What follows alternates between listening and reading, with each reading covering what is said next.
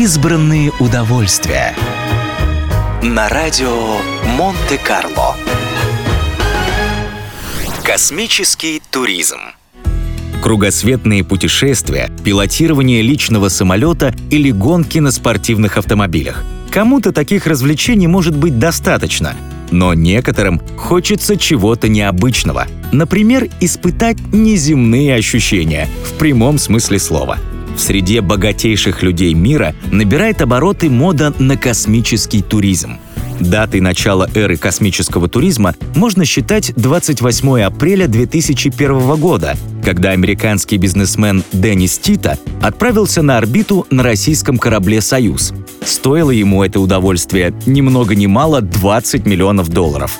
После Тита в космосе побывали еще несколько человек. Несмотря на то, что сегодня стоимость такого тура составляет во всех смыслах заоблачные 30-40 миллионов долларов, число желающих увидеть космос неуклонно растет. Кроме того, не так давно космическим туристам стала доступна и новая опция – выход в открытый космос за 3 миллиона долларов. Пока организацией таких полетов занимаются российское агентство «Роскосмос» совместно с американской компанией Space Adventures – но в будущем коммерческие полеты на околоземную орбиту обещают запустить еще как минимум три американские компании, которые уже продают туры всего за 250 тысяч долларов. Несмотря на то, что точная дата или хотя бы год, когда начнутся эти полеты, пока неизвестно, от желающих слетать в космос отбоя нет. Места на первых рейсах зарезервировали себе около 600 человек, включая Кэти Перри, Брэда Питта, Тома Хэнкса и Леонардо Ди Каприо. Их называют сообществом будущих космонавтов. Некоторые уже даже прошли космическую подготовку.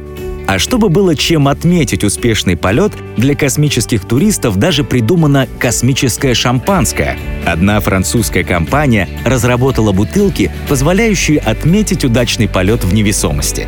Напиток находится в верхней части бутылки, а в нижней — клапан, с помощью которого можно выдавливать небольшие порции шампанского, которые затем нужно поймать бокалом и выпить.